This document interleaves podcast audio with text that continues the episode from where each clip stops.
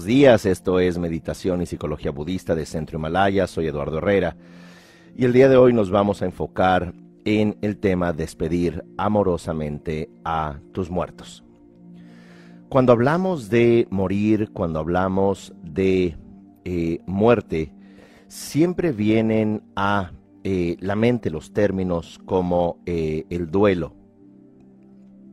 La palabra duelo eh, tiene eh, diferentes acepciones, pero esta viene del latín dolus, ya del verbo dolere, que significa dolor. Significa dolerse. Y cuando hablamos de un duelo, de este dolor de la existencia, de esta separación de seres queridos, eminentemente estamos hablando de un dolor basado en el amor. Esto es, cuando hemos hablado aquí en eh, los canales de Centro Himalaya, ya sea de YouTube, Spotify, Google, Apple, eh, hemos mencionado la importancia de eh, la teoría del vínculo, que todo acto, no nada más de vínculo, pero todo acto de existencia está basado en el amor bondadoso y la compasión. Y esto significa que los seres humanos hemos evolucionado con base en el amor, esto es, con base en el vínculo y los vínculos humanos, el neocórtex se ha desarrollado al grado de ser la única especie animal, esto es la especie humana, en crear un lenguaje abstracto, en crear un lenguaje desde donde se permite tener sistemas de creencias donde uno se recuerda a sí mismo con sus seres queridos. Y es allí posiblemente en esa capacidad relacional que tenemos los humanos, que lo relacional también tiene que ver con este, esta construcción simbólica de uno y de los demás, donde el dolor, donde el duelo, eh, toma una forma muy peculiar y muy desgarradora cuando perdemos a seres queridos. Y es eh, importante entender que este proceso no es un proceso en donde uno vaya a mencionar puntos y pasos y que todos los humanos pasamos por el duelo eh, de la misma manera. Ni que tampoco, como eh, planteaba el antropólogo Robert Hertz, eh, las culturas humanas, las familias, las civilizaciones hemos construido a la muerte de manera distinta y cuando construimos ese símbolo de la muerte de manera distinta, también el proceso de adaptarnos a la pérdida eh, varía. Y eh, un elemento muy importante, como todo ser humano, es el que los seres humanos estamos hechos de ciclos. Ciclos tan eh, comprensibles como el nacimiento, eh, digámoslo así, adolescencia, maduración, senectud y eventualmente la muerte. Como todo vínculo que tiene un inicio y tiene un final. Pero ¿qué pasa cuando los humanos eh, en un vínculo súbitamente experimentamos la muerte de un ser querido? ¿Qué pasa? Que eh, adicionalmente con la pandemia no se nos permite ver al ser querido por eh, cuestión de evitar un contagio. Y una peculiaridad también de esta eh, pandemia es que muy a menudo las muertes son súbitas. En otras palabras, apenas te has enterado que este ser querido tiene eh, COVID o SARS-CoV-2 y a los pocos días o incluso a las pocas horas pudiera perder la vida. Y es allí donde también puede revolverse mucho nuestro proceso psicológico para sanar una pérdida, para sanar este dolere, este duelo. Y cuando adicionalmente no puedes participar en un cierre que se pueda entender como una exequia, como un funeral, eh, y no pueden estar los seres queridos precisamente por las eh, condiciones eh, de la pandemia, por las condiciones de contagio, se vuelve adicionalmente doloroso, se vuelve adicionalmente complejo. De tal manera que muchos de los pilares que pudieran ayudarnos a trabajar con el duelo, la pérdida de un ser querido, eh, se vuelve sumamente desafiante el que posiblemente este ser querido mm, murió súbitamente, no podemos despedirle eh, de cuerpo presente, no podemos acompañarle durante los estertores, eh, durante el proceso de enfermedad debido al contagio, vuelvo a repetir. Y encima, eh, lo que los humanos también hemos acostumbrado por, eh, me atrevo a decir, cientos de miles de años, o al menos más de cien mil años, es a reunirnos a despedirnos, no nada más de los restos mortales del ser querido, sino que también eh, despedirnos de un ciclo y redefinir aquello que llama Robert Hertz el segundo funeral. El primero que tiene que ver con el cuerpo, los restos mortales, y el segundo que tiene que ver con la trascendencia, con eh, nuestros sistemas de creencia, que cualquiera que estos sean son adecuados, un nivel espiritual, trascendente, o si somos seculares también, el pensar que ese ser querido, que es energía, ha o habría trascendido. Pero cuando repentinamente pudieras eh, tener que estar en tu casa, enterarte de los eh, del fallecimiento, el que no puedas acercarte no nada más eh, al ser querido que falleció o a sus restos mortales, pero tampoco a los familiares que son los dolientes, son los que le sobreviven. Esto es algo que pudiéramos llamar un desorden de duelo prolongado. Y es allí que, de acuerdo a la doctora eh, Catherine eh, Shear de eh, la Universidad de Columbia en Nueva York, Columbia diríamos, de Columbia University, plantea que este desorden o trastorno de duelo prolongado es algo que empezamos también a ver en tiempos actuales con el COVID, aunque por supuesto ya es un término eh, aceptado en la Organización Mundial de la Salud, al igual que también ya tiene su lugar en el eh, manual de la Asociación de Psiquiatría Americana, el conocido DSM. Diagnostics and Statistics Manual, el manual de psiquiatría que eh, diagnostica trastornos eh, mentales eminentemente. Y este desorden de eh, duelo prolongado significa cuando ya no tenemos un desarrollo natural, adaptativo, que todo ser humano pudiera pasar por un duelo, por la pérdida de un ser querido. Pero en este contexto ya es que nos dificulta el desarrollo de nuestra vida, donde la ansiedad, la culpa, la depresión, el enojo, la apatía,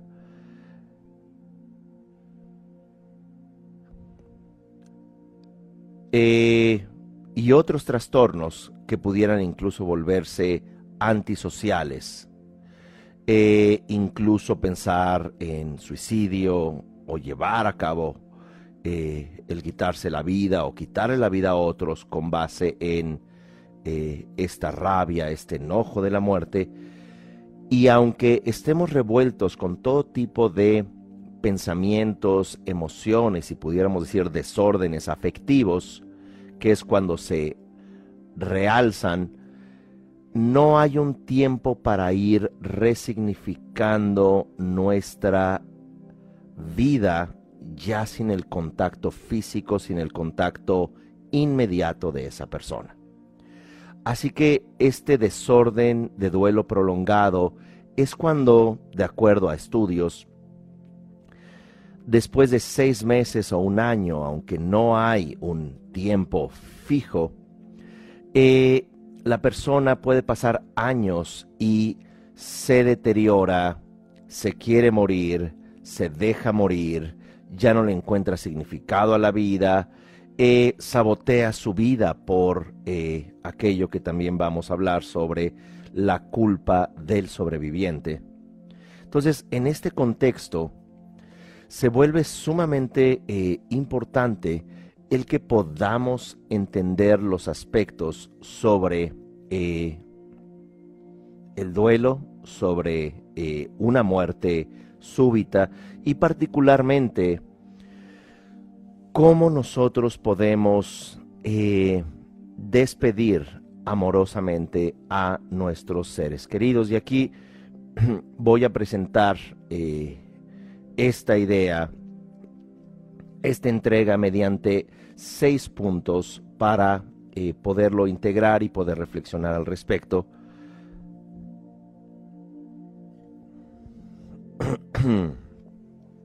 Bien,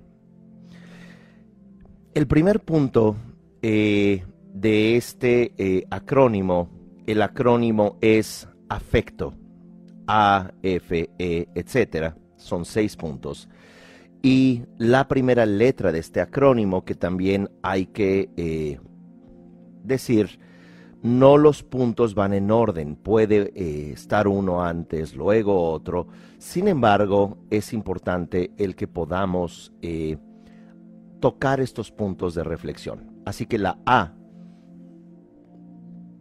respecto a cómo despedir amorosamente a tus muertos, que puede o no estar relacionado a esta lamentable eh, pandemia de dimensión mundial, cómo lo vamos a argumentar en estos puntos.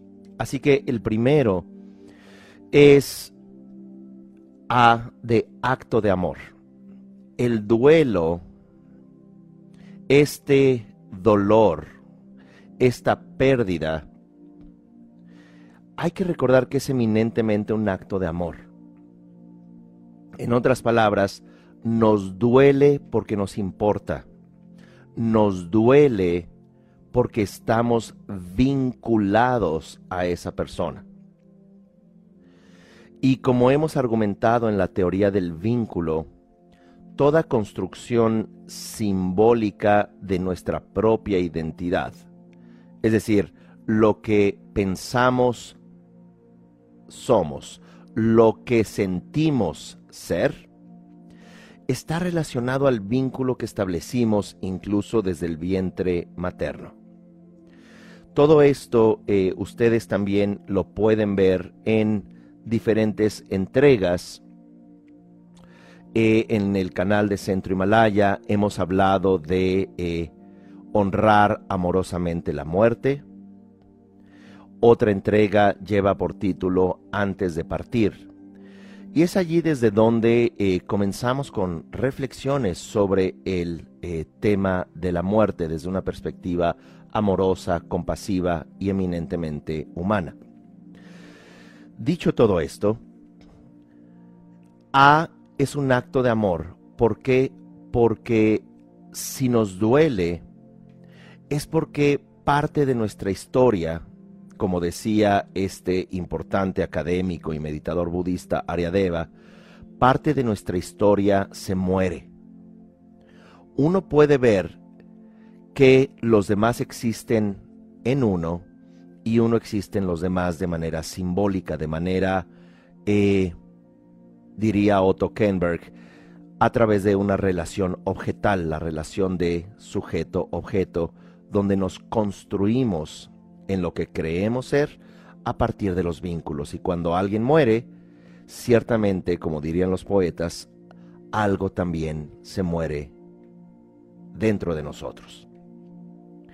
Y esto es importante el que nosotros lo podamos aceptar, que podamos entender que este dolor tiene que ver con un vínculo que está en un proceso de transformación, que está en un proceso de, eh, diríamos en términos académicos, metanoia, que significa cambio de estado. Eh, en el acto de amor, que es este primer punto, debemos de eh, cultivar este duelo con amor hacia nosotros. Cultivar este duelo con amor hacia la vida y desde donde debemos también eh, generar gratitud. No es únicamente lo que podamos haber perdido, pero también en este proceso adaptativo de la muerte debemos de eh, insertar pensamientos positivos comenzar en ese acto de amor a afirmar que lo que define la vida de nuestro ser querido que ha fallecido recién no es su muerte, sino todo lo que llegó o todo lo que vino atrás. Toda su vida, todos sus aciertos, todas sus cualidades.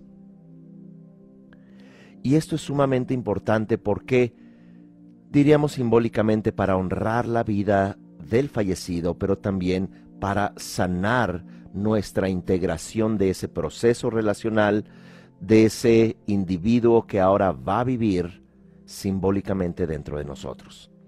Así que no podemos meramente, aunque hay que aceptar en un principio que es doloroso y llegan los puntos tradicionales del duelo, eh, acuñados eh, en el libro La Rueda de la Vida de Elizabeth Kubler-Ross, 1969, eh, y estos importantes puntos sobre el duelo, ¿verdad? Tradicionalmente explicados como negación, rabia o enojo, negociación, luego depresión para llegar a la aceptación y que ciertamente pueden encontrar muchos recursos en el Internet respecto a aquello que se llama las cinco fases del duelo, Five Stages of Grief, que eh, podríamos, por supuesto, ampliar no nada más a la muerte, sino a pérdida de relaciones, eh, pérdida de eh, una situación cotidiana, incluido el empleo, incluida una relación, que ciertamente los humanos nos dolemos por un cambio en nuestras relaciones objetales, en nuestras relaciones simbólicas. Dicho todo esto. Así que este primer punto, que es un acto de amor, nos permite aquello que eh, se usa eh,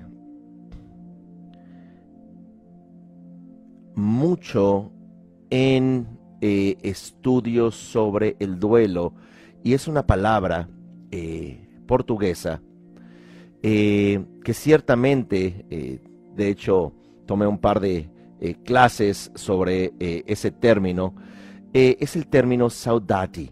Saudati, o no sé si mi pronunciación portuguesa sea buena, se escribiría en castellano saudade, que tiene como toda palabra diferentes acepciones, pero significa la presencia en ausencia. Es decir, que la persona va a estar presente ya no estándolo. Y es una palabra muy bonita porque, aunque muchas de las acepciones pudiera ser echar de menos, melancolía, nostalgia, hay, por supuesto, como toda palabra, depende del contexto, este término bello, eh, profundo, complejo, de presencia en ausencia. Va a estar presente en una adaptación en la ausencia.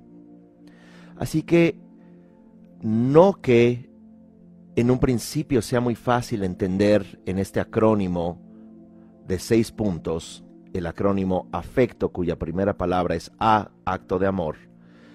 Eh, el duelo es eminentemente un acto de amor. El segundo es importante, la F, que es la palabra finitud. Nuestra existencia es finita. La existencia de nuestros seres queridos es finita. Y que eh, en ese contexto de finitud, tampoco nuestra narrativa puede decir, bueno, es que ese ser querido debió haberse graduado de la universidad. Desafortunadamente, eh, uno piensa que eh, esta situación eh, sanitaria mundial únicamente afecta a las personas que ya tenían condiciones preexistentes y desafortunadamente no es así. También se lleva a una gran cantidad de niños jóvenes que gozaban de salud y eso también trae eh, una convulsión, eso trae un dolor adicional para los deudos, para los seres queridos, desde donde eh, es muy difícil aceptar la finitud de un ser querido que eh, era joven, o aunque no fuera joven, que estaba bien, que aparentemente no había ningún problema y súbitamente pudo haber fallecido. La tradición budista medita muy eh, a menudo en eh, nuestra eh, inevitable muerte. También medita en el hecho que todo cambia, aquello que se puede acuñar con el término impermanencia, aunque es un anglicismo, ya existe en un diccionario en castellano, el Durban ya acepta el término impermanencia, la RAE no lo hace, pero bueno, eh, quien hace caso, ¿verdad? Allí de ese monolito eh, institucional que eh, se mueve muy lento. Como quiera que fuere, la impermanencia, la transitoriedad, la naturaleza efímera de la existencia, es algo que también tenemos que hacer las paces con nosotros mismos, más en el aspecto inmediato, más en el aspecto inmanente inmanente, relativo, inmediato, como queramos, que estas relaciones amorosas, estas relaciones afectivas, eh, van a cambiar.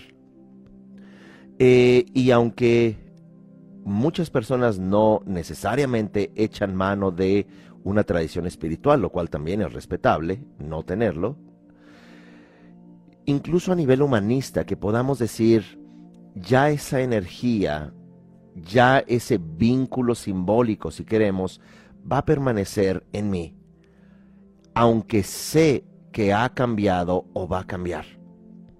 Así que mirar la finitud de la existencia también es hacer las paces con nosotros mismos. Es pensar, ejemplo, piensen en todos sus seres queridos vivos. También van a fallecer piensen en ustedes. También vamos a fallecer. Consideren que si lo veríamos esto desde un punto de vista radical y absoluto, diríamos, entonces, ¿para qué vale la pena vivir si vamos a fallecer? Eso sería crear un ámbito totalitario a nivel emocional. Si vamos a morir, ¿para qué vivir? Pero si en lugar de esa eh, dicotomía, entrelazamos y decimos, como mencionaba Heidegger, somos seres para la muerte. Y esta muerte de la cual siempre nos vamos a resistir. ¿Por qué? Porque lo que nos conecta a la vida es el amor. Y ese amor, cuando pierde su naturaleza inmediata, su naturaleza vivencial, va a permanecer en los deudos y el gran desafío es que lo podamos traer de manera amorosa. Así que hacer las paces con nuestra finitud. Eh, mirar la finitud no como un insulto, sino mirarlo como algo que eh, es parte de nosotros, tal como la vida es parte de nosotros, tal como el amor, la, eh, el sentido de la existencia es parte de uno, también la finitud. tercer punto, en el acrónimo afecto es la E ¿Qué significa evitar. Evitar, y esto es importante aclararlo, es evitar más de lo debido. Evitar emociones prolongadas que incluso nos inhabiliten para seguir vivos o tener sentido de vida o estar eh, o ser personas funcionales. Evitar la culpa es el primer eh, concepto. La culpa, y uno de los elementos importantes de la culpa es aquello que debemos llamar la culpa del sobreviviente. Es bastante posible que podamos experimentar una culpa ¿por qué aquella persona falleció y yo sigo vivo? Entonces yo voy a cargar con esa culpa.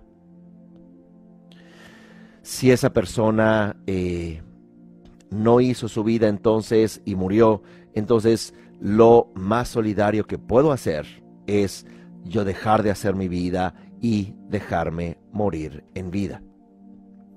Por lo cual, eh, mientras que es importante reconocer que hay sentimientos encontrados, dolor y como ya mencionamos en los puntos tradicionales del duelo de Elizabeth Kubler-Ross, donde puede haber rabia, enojo, donde puede haber depresión, donde podemos incluso eh, fantasear aquello que también ella llama negociación. Eh, y si no hubiera pasado aquello, y si yo no le hubiera enviado al supermercado, y si no hubiera ido a trabajar, o si no hubiera salido a pasear al perro.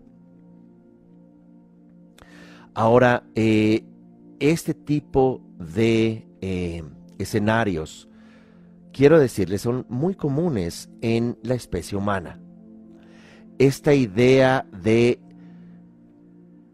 negociación, si yo pudiera haber cambiado esto, donde nos sentimos responsables de eh, casi que si sale el sol por la mañana o si eh, se ve la luna en el cielo esa noche.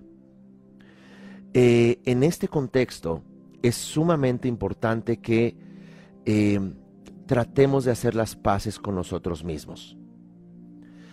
Podemos echar mano de todo tipo de herramientas. Incluso esta hay una eh, oración que incluso puede ser secular, ¿verdad? Utilizada en doble A, la oración de la serenidad. Eh, y es importante el que podamos aceptar que hay cosas que no podemos cambiar, que tengamos la fortaleza para cambiar lo que no podamos, de, perdón, cambiar lo que podamos. Pero si no se puede cambiar algo, si el paso complejo de la existencia, eh, tiene su causa y efecto, tiene su eh, sistema caótico, como decía el matemático Edward Lorenz, que hay tanta causa y efecto que no estamos en control de eh, gran cosa en términos de qué va a suceder en el futuro. Entonces, tener esa serenidad para aceptar que no podemos cambiar cosas, porque es una forma de hacer las paces con nosotros, es una forma también de honrar nuestra vida eh, y honrar la vida de la persona que eh, ha fallecido. Otro elemento fundamental es el hecho que no porque una vida sea corta, sea una vida que no ha valido la pena. Así que también esa serenidad y esa capacidad de aceptar, de eh, mirar la vida también con cierta eh, humildad. No quiero decir incapacidad o dejadez, digamos, pero tener la habilidad de que podamos también aceptar.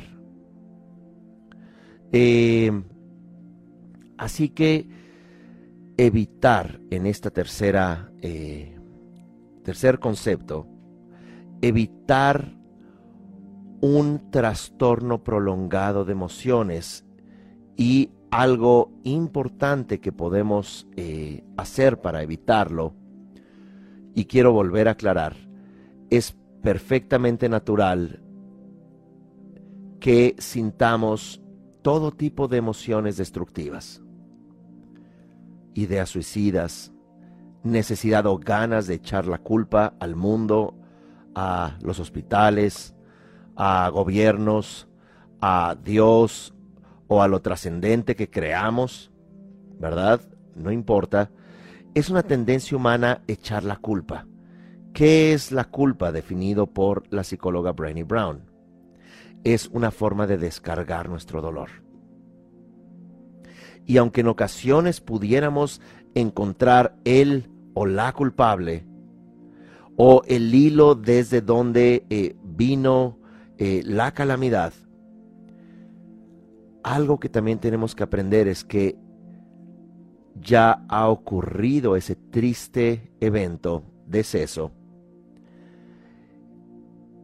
e incluso, aunque sea nuestra hija, hijo, papá, mamá, ser querido en general, amiga, amigo, cónyuge. No estamos en estricto sentido, aunque nosotros le hayamos pedido, por favor, puedes ir a tal lugar y posiblemente allí enfermó. Eh, si ya supiéramos y estuviéramos en control de todos esos factores, posiblemente viviríamos en Las Vegas, ¿o qué? Es más, ya ni en Las Vegas, ya tendríamos allí todos los casinos porque sabríamos qué va a ocurrir. Así que ese acto de humildad y ese acto desde donde em, debemos de entender que las cosas suceden. También en esa palabra, en esa eh, letra E de evitar, sugiero, y por supuesto nunca en las entregas o conferencias o diplomados o retiros de Centro Himalaya, se dice qué hacer, simplemente se plantean, se dan herramientas y las personas pueden tomar lo que les sirva en ese momento. Algo que se puede evitar es evitar el por qué y el para qué. ¿Para qué murió? Y de pronto uno llega y escucha a personas religiosas. No, es que mira, ¿para qué? Es que mira, todo tiene una función y, es porque así lo quisieron y es, o, por qué. Y muchas veces en ese momento la palabra para qué y por qué pueden ser un barniz muy débil. Como si le explicas a un pequeño, no, bueno, ¿y por qué pasó esto? ¿Y por qué pasó aquello? Bueno, es que así lo quiso este, eh, eh, el cielo. No, eh, ¿para qué? Bueno, es para que tú aprendas a... Eh, es en ocasiones eh, un barniz muy débil, un impermeabilizante muy defectuoso. Así que en lugar de posiblemente hacernos esas preguntas, pudiéramos decir, o pudiéramos formular el pronombre interrogativo ¿qué? ¿Qué? Esto es, ¿qué sucedió? ¿Qué sucedió? Ha sucedido esto. Esto me duele. Comenzamos con el punto de es un acto de amor, por eso me duele. Uno. Dos, esa es la finitud de la existencia. Generamos humildad, generamos asombro y generamos también un acto genuino, como decía el eh, maestro budista Chogyam Trungpa Rinpoche, el genuino corazón de la tristeza, que es importante vivirlo, que hay que ser genuinos con base en nuestro sentir. Y en el tercer punto de evitar es justamente lo que dice la doctora Catherine Shear, evitar el trastorno o desorden de duelo prolongado, porque de esta forma vamos eh, posiblemente a cargar el dolor no nada más de la pérdida, sino posiblemente de todo el sistema familiar. Posiblemente todos los secretos familiares, todas las culpas, todo lo que se hizo y no se dijo, todo lo que se perpetró y no se habló. Así que también es importante, si bien en el punto de la finitud es aceptar, es generar también serenidad, humildad, eh, en el tercer punto es evitar que esas emociones perduren, se mantengan eh, más tiempo del necesario y que colapse también nuestro, incluso nuestro sistema nervioso. Cuarto punto, compasión. Compasión podríamos también traducirlo a eh, el concepto de empatía. Empatía tiene que ver con, como se dice tradicionalmente en los deportes, empate, igualdad. Que podamos entender desde la empatía, desde la compasión, que en realidad todos los seres sensibles somos iguales y que eventualmente vamos a experimentar la muerte de diferente manera y así dos personas murieran al mismo tiempo y posiblemente de las mismas causas, la construcción de la vida y de la muerte es distinta y que también es nuestra responsabilidad redefinirla, disculpen, resignificarla mediante eh, la compasión. ¿Y qué es entonces la compasión?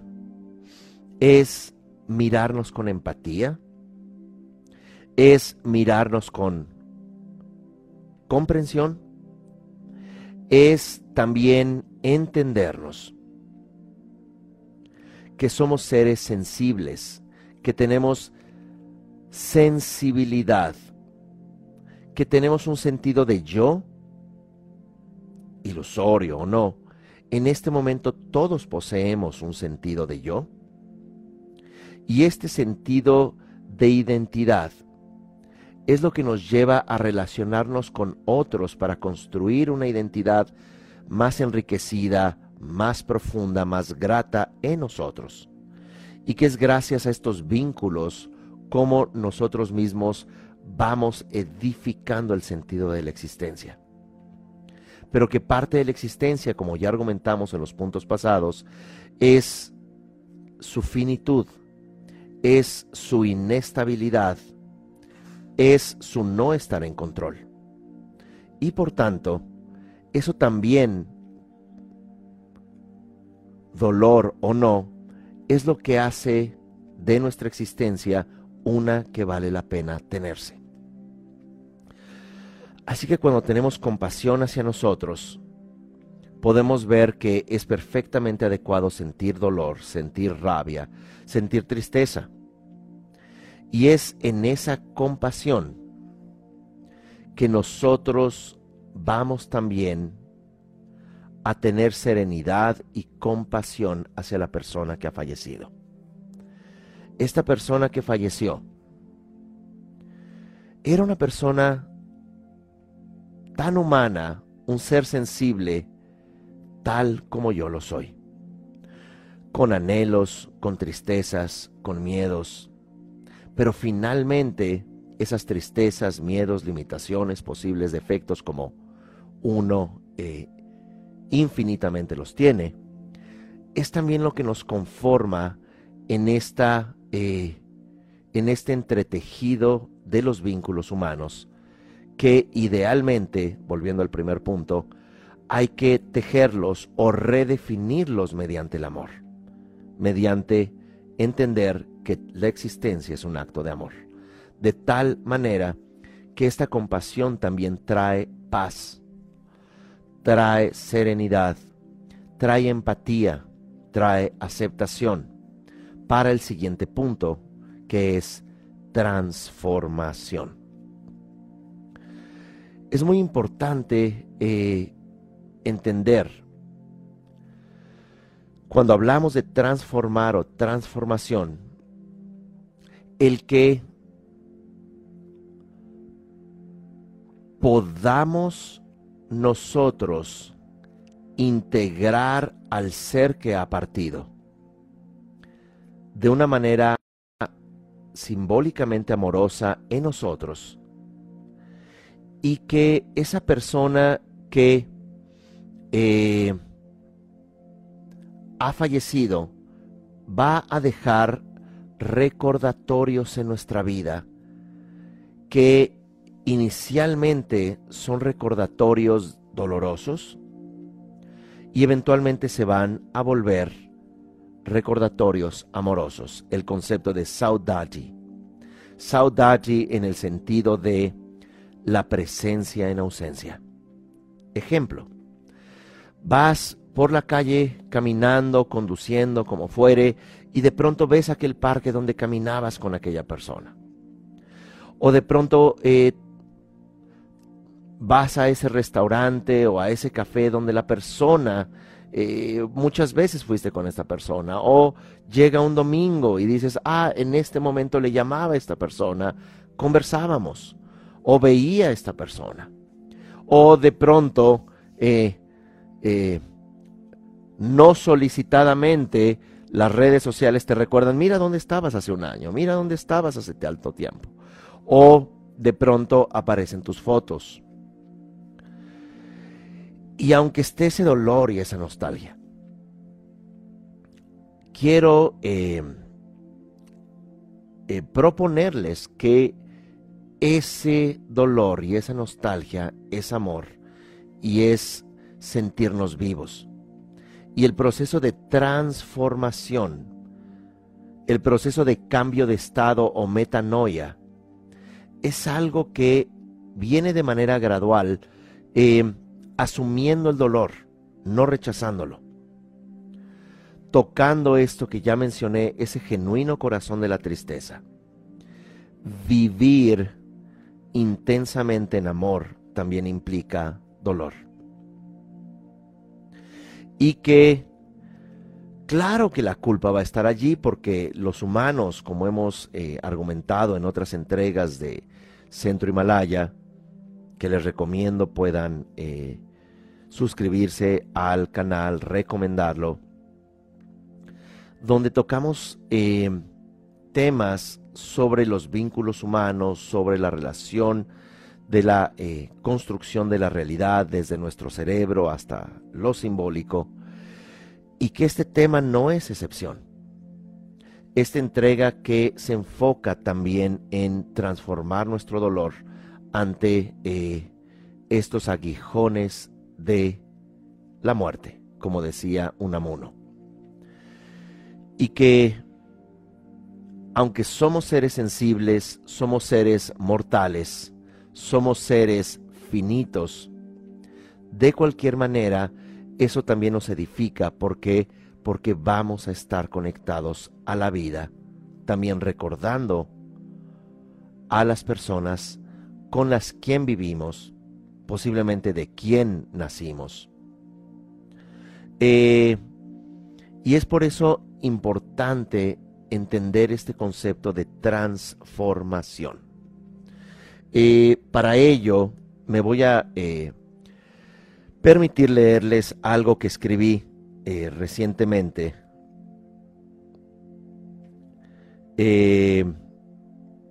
que trata de traer esta idea. Es un. es, algo corto. Eh, pero que tiene que ver con este concepto de transformación. Dice lo siguiente. En la pérdida de una madre, un padre, un hijo, un amigo, un ser querido, hay una metamorfosis desde donde el calor de la proximidad, la certeza de la cercanía, deja un hueco doloroso para transformarse eventualmente en algo trascendente. Algo siempre presente que nos acompaña cada vez que le llamemos desde nuestra inmanencia.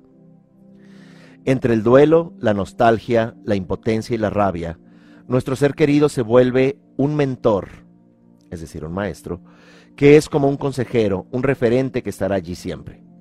El ser querido pierde la imperfección para volverse una persona que ya ve todo como desde lo alto de una montaña, con una perspectiva más completa, menos personal, menos subjetiva. Que la transformación simbólica de nuestros seres amados al morir, familia, amigos, y nuestra eventual muerte, sea una desde donde los valores más elevados, amorosos y compasivos, se guarden allí dentro de nuestro corazón, el corazón de nuestra esencia, más allá del tiempo y de todo lugar. Bueno, eh, punto final. Eh, en el acrónimo afecto que hemos visto, uno, acto de amor, dos, finitud, tres, evitar emociones destructivas, más tiempo de lo que sea necesario, cuatro, compasión, cinco, transformación. Y seis, orientación. Y orientación es dirigirnos, es abocarnos, es encontrar, digámoslo metafóricamente, una brújula, encontrarle sentido a nuestra vida, a pesar del hecho que hace pocas décadas nacimos y en pocas décadas, idealmente, moriremos. Y que vale la pena, finalmente, vincularnos, relacionarnos y también, como se dice en la tradición budista, hacernos amigos de nosotros mismos. Y cuando eres amigo de ti mismo, vas a encontrar amigos allá afuera. Como decía Shantideva, ¿para qué tratar de luchar contra los adversarios allá afuera cuando en realidad el enemigo principal yace adentro, que es el enemigo de la agresión, el, el enemigo de la intolerancia o los enemigos de las emociones aflictivas? Así que vamos a eh, cerrar con un eh, breve ejercicio de meditación y para las personas que incluso no hayan meditado, no tienen que cruzarse de piernas, no tienen que hacer nada exótico. Eh, simplemente cerrar los ojos, enfocarse y es una meditación guiada que va a tocar estos seis puntos que hemos argumentado. así que cerramos los ojos idealmente sentados con la espalda recta, pero también podemos estar recostados. Y nos enfocamos en una respiración profunda, inhalamos y dejamos que el aire salga naturalmente por la nariz.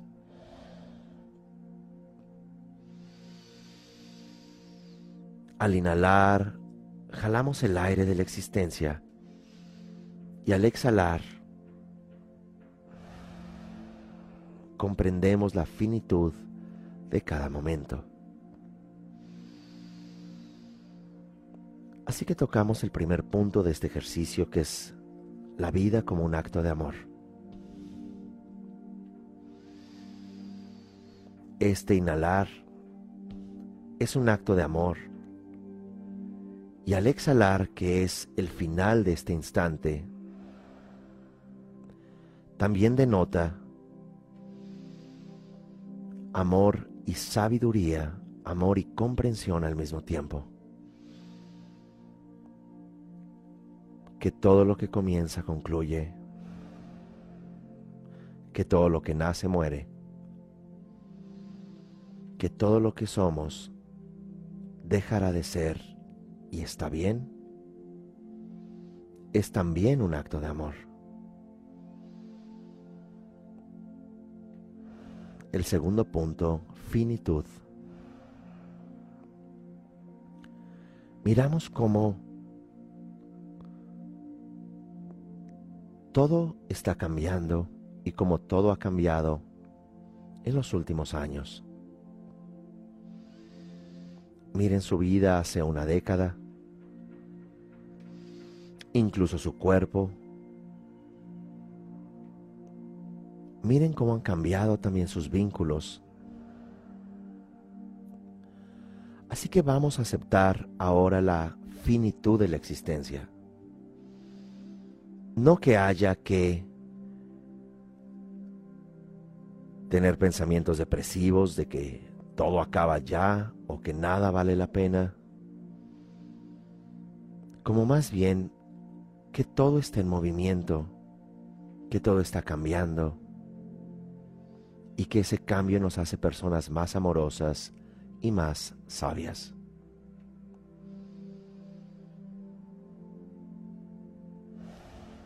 El tercer punto evitar las emociones destructivas más allá del tiempo que sea necesario tenerlas. Y esto significa también entender que todos experimentamos tristeza, enojo, depresión, impotencia, arrogancia, envidia, confusión, ansiedad.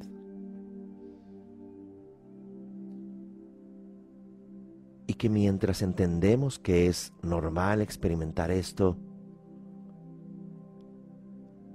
es esencial evitar que eso se vuelva nuestra personalidad. Evitar la culpa, evitar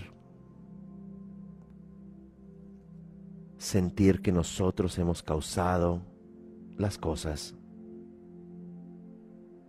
evitar preguntar por qué y para qué y quedarnos con el qué.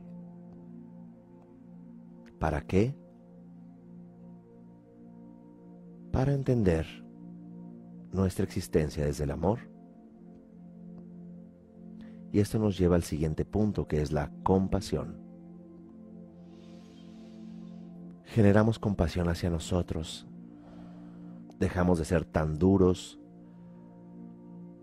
Dejamos de juzgarnos. Dejarnos de, dejamos de culparnos. Y dejamos de culpar a la existencia o incluso a quien se fue tenemos compasión hacia todo lo vivo, hacia todo lo que está. Y usamos las frases, me disculpo a mí mismo, disculpo al mundo, disculpo a los demás. Me tengo a mí misma tengo esta vida, tengo amor. Extiendo esta compasión de mí hacia todos los seres. Y comprendo que todos estamos en una lucha interna por hacer sentido de nuestra vida. Y está bien dolernos ser compasivo hacia mí y hacia los demás. Es mirar que todos estamos tocando el mismo piso, vivos por un tiempo, buscando hacer sentido mediante la compasión. Punto número 5. Transformación voy a practicar la presencia en ausencia. Voy a transformar aquello que me trae dolor en comprensión e incluso en amor. Voy a dejar de renegar eventualmente y aceptar para redefinir mi vida y ser un ejemplo para los demás de que estas cosas suceden y están más allá del control de cualquiera de nosotros.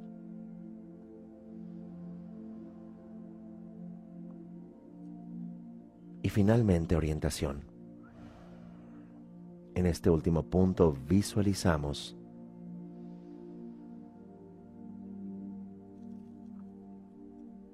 a nosotros y a todos los seres queridos, vivos y no vivos,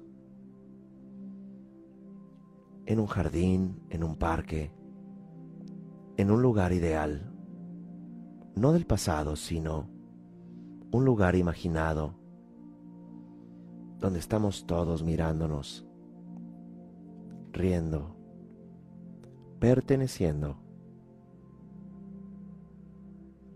honrando la vida honrando los vínculos, orientándonos hacia el sentido de la existencia, que es el amor bondadoso y la comprensión de la riqueza de estar vivos y de amarnos a nosotros y a todos los seres sensibles.